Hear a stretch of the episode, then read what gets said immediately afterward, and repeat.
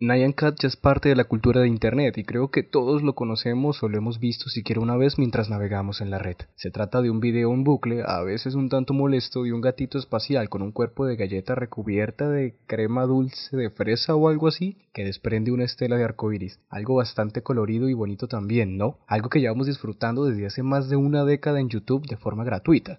Bien, pues hace unos pocos meses alguien lo ha comprado por unos 600 mil dólares estadounidenses. Esto quiere decir que van a retirar el video y nunca más nadie lo podrá ver a menos que su dueño así lo quiera o permita. O es más, quizás aquel comprador será el único que lo pueda ver desde su casa. Pues resulta que no. En realidad seguirá estando donde está. No es que hayan pagado 600 mil dólares por un GIF, es que pagaron 600 mil dólares por un GIF que seguirá siendo público. ¿Qué? Pues bueno, Detrás de todo esto está el tema de los NFT. Si quieren saber de qué se trata, quédense conmigo en este episodio, porque les voy a hablar un poco sobre los NFT y su rol en cosas como el arte digital. Yo soy Jason Cano y esto es Memoria Andante. Comencemos. están violando todos los derechos como ciudadanos y como colombianos. Que, que los gobernantes se den cuenta que no solamente una persona, que son muchas personas que están en desacuerdo con las políticas que yo aplican. Vemos que es injusto, indigno lo que están haciendo. Memoria Andante, un podcast de Comunicasur.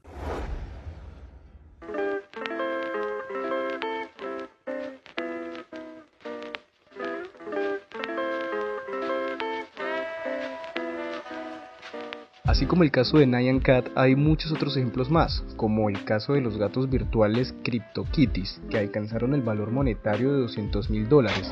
La NBA está vendiendo videos de las jugadas estelares de sus mejores basquetbolistas por hasta 100 mil dólares.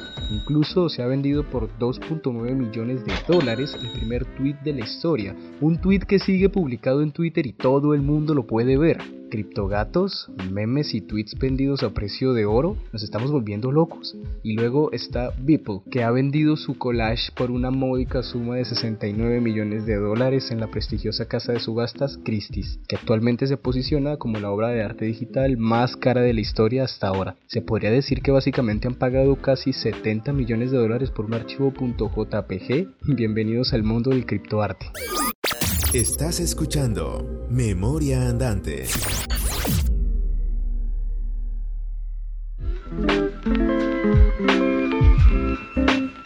El mundo de las criptomonedas es bastante amplio, incluso podríamos dedicarle un episodio completo en un futuro, pero por ahora para entender el hilo de lo que les quiero decir, vamos a definir la criptomoneda como un tipo de moneda o dinero digital, virtual, y para entender de qué forma se relaciona todo este mundillo con el tema del arte, empecemos por imaginar a Dalí pintando. Así es, al artista que todos conocemos hemos escuchado mencionar, Salvador Dalí. Él pintaba cada vez un cuadro distinto. Por mucho que hiciera versiones o reinterpretaciones de una obra, cada cuadro pintado a mano seguía siendo único, y eso es lo que sus compradores querían. Un pintor curtido podría hacer una copia muy exacta, directamente tomarle una fotografía, Así las cosas, hay copias de sus obras por todas partes, pero incluso el mejor del mundo seguiría siendo eso, una copia. En donde los coleccionistas quieren poner su dinero es en el lienzo en el que el propio Dalí pasó su pincel, pues el valor del cuadro está asociado al objeto físico singular. Pero, ¿qué pasaría hoy con un Dalí 2.0 que hiciera arte digital con su tableta de dibujo para luego exponerlo online y venderlo? Pues que se encontraría con un problema bien denso para poder comer y pagar sus facturas, pues cualquiera podría copiar el archivo con un clic y el valor de las imágenes originales no sería mayor que el que cualquiera de sus copias, todas idénticas. Es lo malo de lo digital, sin objeto físico único, poco querrían pagar una gran suma de dinero por sus cuadros digitales. Una cosa que podría hacer nuestro Dalí 2.0 es tomar una de estas copias y ligarle un documento en PDF que diga esa es la obra auténtica y reconocida por el autor. La ilustración se podría copiar miles o millones de veces, pero ese documento firmado que está asociado a su obra, no. Funciona como la historia del cuadro original de Dalí, o una guitarra que ha sido firmada por Metallica. ¿Es una guitarra firmada por Metallica esencialmente distinta a cualquier otra guitarra del mismo modelo de referencia? Pues no, lo que la hace más valiosa son las firmas, que son exclusivas, del mismo modo que el PDF de Dalí 2.0 es exclusivo, o al menos debería serlo en la práctica, porque ¿cómo podría asegurarse de que nadie lo duplica o lo altera? El PDF tal vez no sea tan seguro. Además, si un comprador sospecha que el certificado no es auténtico, tendría que invertir un montón de dinero en peritos y para comprobar eh, si le han timado o estafado y todo esto sería un verdadero lío. Y donde hay algo incómodo suele haber una mejora tecnológica, esta vez basada en la tecnología blockchain. La tecnología blockchain también es algo bastante extenso de explicar, lo cual podríamos explicar de manera amplia en el episodio que se haga sobre criptomonedas, pero la idea resumida es así.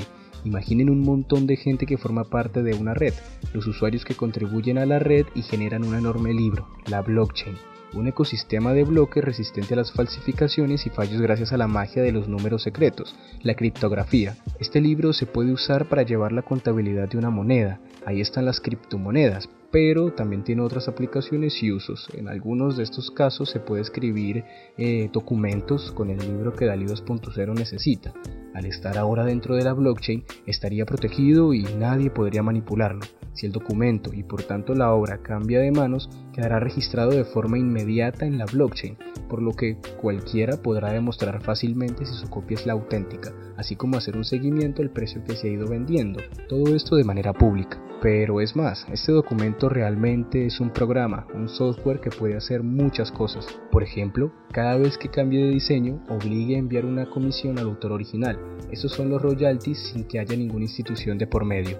Esos programas son los smart contracts o contratos inteligentes, que tienen su principal hogar en la plataforma Ethereum. Permiten eliminar intermediarios, se cumplen por sí mismos sin que nadie los controle y hacen más seguros los acuerdos entre dos partes. Al fin y al cabo, eso es un contrato, y este contrato vincularía las obras de DALI 2.0 a unas entidades llamadas NFTs, en sus siglas en inglés tokens no fungibles.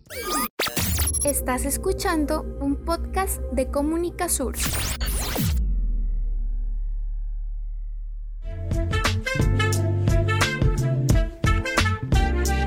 ¿Qué es eso de token no fungible? Pues es una forma de referirse a su carácter único. Por ejemplo, un Bitcoin es un token fungible, como un dólar o un peso colombiano, que se puede sustituir por cualquier otro Bitcoin, euro o peso colombiano y tener el mismo valor. El cuadro de la Mona Lisa, en cambio, es insustituible, único, no fungible. Estos NFTs son como las firmas de la guitarra, son fichas únicas que se pueden usar para representar la propiedad de bienes que están fuera de la cadena de bloques bienes que pueden ir desde imágenes, música y videos, hasta acciones de empresas, criptogatos para videojuegos y prácticamente cualquier cosa. No es la obra, sino lo que la hace única, no es la guitarra, es la firma. Cada token no fungible o NFT está protegido por su contrato, tiene sus códigos de identificación y sus metadatos que lo hacen único, indivisible e imposible de modificar ni duplicar. Es fácil entenderlo si pensamos en una entrada de teatro. La entrada contiene los datos personales, el título de la obra y el número de asiento. No hay otro ticket igual, no puede haber dos tickets para el mismo asiento. La entrada te garantiza la posición de tu butaca y, como representa esa garantía, puedo intercambiarla y venderla si quiero. Un NFT es algo así como esto mismo. Con este sistema, los DALI 2.0 pueden estampar sus obras digitales creando un NFT, lo que se llama tokenizar, haciendo que la persona que lo compre reciba una clave exclusiva que nadie más podrá tener. Y no hace falta ser un programador para crear NFTs. Hay plataformas de acuñación, proceso llamado minting, que facilitan la tarea desde hace poco en algunas páginas sin coste añadido.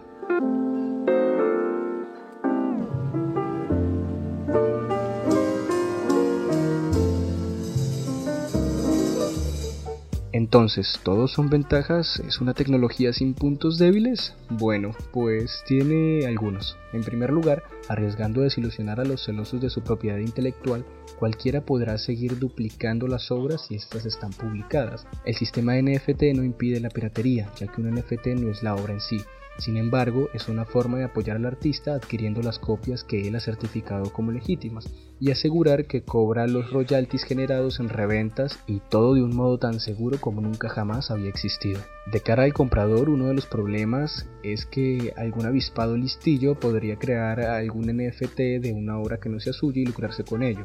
Una práctica que preocupa es la de un artista que genera varios NFTs de la misma obra y los vende. Para algunos esto es una estafa, como si subastaras el mismo cuadro varias veces.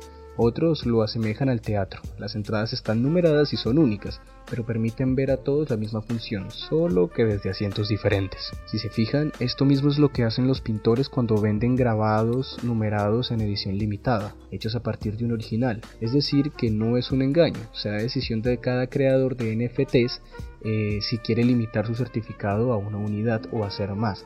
El engaño tendría lugar si DALI 2.0 no nos avisa que hay más NFTs, pues al igual que ocurre con el arte tradicional, el mercado de NFT se basa en la confianza, confianza de que el autor es genuino y confianza en que no nos venderá como único un NFT, y luego a espaldas de nosotros creará otros tantos, lo que rebajaría su valor individual.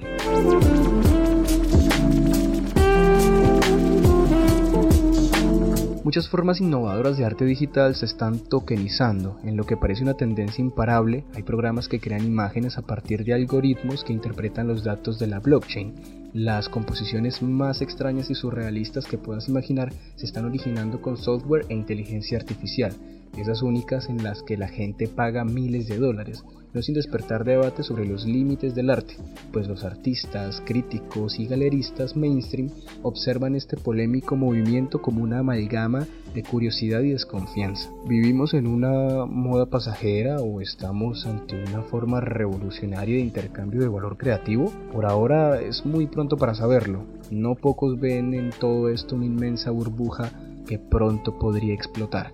Pero bueno, algunos seguramente estarán pensando que es un verdadero timo pagar por unas líneas de código, que cuando compras arte en una galería te llevas un objeto a casa, pero no olvidemos que algo para ser valioso no necesita ser tangible. El valor de los NFT, como en el arte físico, es su escasez y que tienen una historia verificable detrás. Sus compradores buscan estatus, confianza y que se revaloricen o quizá apoyar a sus autores favoritos. Es cierto que un criptogato puede parecer muy poca cosa en comparación a un cuadro de Salvador Dalí, pero si nos extraña que haya gente que gaste tanto dinero en archivos encriptados que presentan cosas que se pueden descargar gratis, tal vez debamos pensar en cómo funciona el mundo del arte conceptual no digital, también movido por razones estética, modas e inversores. No es muy distinto gastar millones en un NFT que comprar un urinario por 1.7 millones de dólares o un cuadro rojo por 1.1 millones, para gustos colores. Ahora bien, si al empezar el episodio pensaron que ni locos pagarían por un gato de 8 bits con cuerpo de galleta que está gratis en internet, se preguntarán quién anda detrás de todas esas compras millonarias. Pues a menudo personajes en la industria blockchain que pagan con ETH, la moneda de Ethereum, buscan inflar los precios para que la tecnología se haga conocida y de hecho lo están logrando. Cada vez hay más sitios web donde se compran y venden NFTs y galerías de arte online especializadas como OpenSea.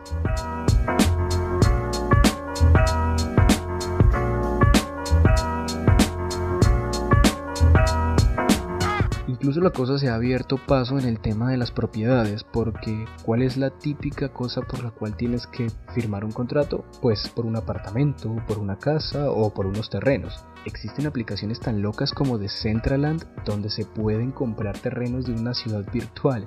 Como lo oyes, cualquiera puede invertir en esas parcelas certificadas mediante NFTs. Sus usuarios aseguran que pronto habrá galerías de arte, edificios y todo un mundo donde construir y comerciar. Los metros cuadrados se pagan cada vez más caros, aunque no existan fuera del código informático, pero no todos son terrenos en Narnia ni intercambiar cromos caros. Las posibles aplicaciones de los NFTs van mucho más allá de la mera especulación. Se pueden usar para verificar la veracidad de licencias musicales, para proteger la identidad digital, verificar la póliza de un seguro y muchas otras cosas que aún ni se nos han ocurrido. Los NFT son de las tecnologías más prometedoras del mundo blockchain, cuyo desarrollo apenas está empezando. Un mundo que crece a pasos agigantados y que tiene un lado oscuro. Una incómoda realidad que está provocando fuertes críticas, la huella ecológica. Mantener el sistema cripto en funcionamiento requiere grandes cantidades de energía, con las consecuencias que conlleva para el medio ambiente. Pero este es un tema que también tiene bastante tela que cortar, el cual trataremos en un próximo episodio. Recuerda que si quieres apoyar este podcast para que podamos hacer más episodios como este, puedes compartirlo en las redes sociales con tus amigos. Y bueno, hasta aquí llego yo por esta ocasión, hablando sobre inversiones exorbitantes en escenarios y situaciones que jamás habríamos logrado imaginar, considerando que esto hace parte del futuro y quienes sepan utilizarlo bien podrían resolver su vida económicamente hablando solo con esto.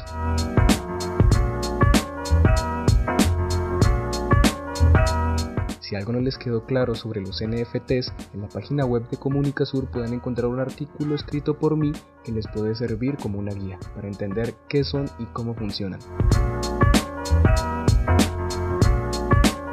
Recuerden que pueden escuchar este podcast en varias plataformas de streaming de audio como Apple Podcast, Google Podcast, Spotify y Deezer así como también pueden encontrar este y varios episodios y artículos interesantísimos más en nuestro sitio web www.comunicasur.info. Nos encontramos la próxima semana con más voces, más historias y más conversaciones. Yo soy Jason Cano y esto es Memoria Andante. Hasta la próxima.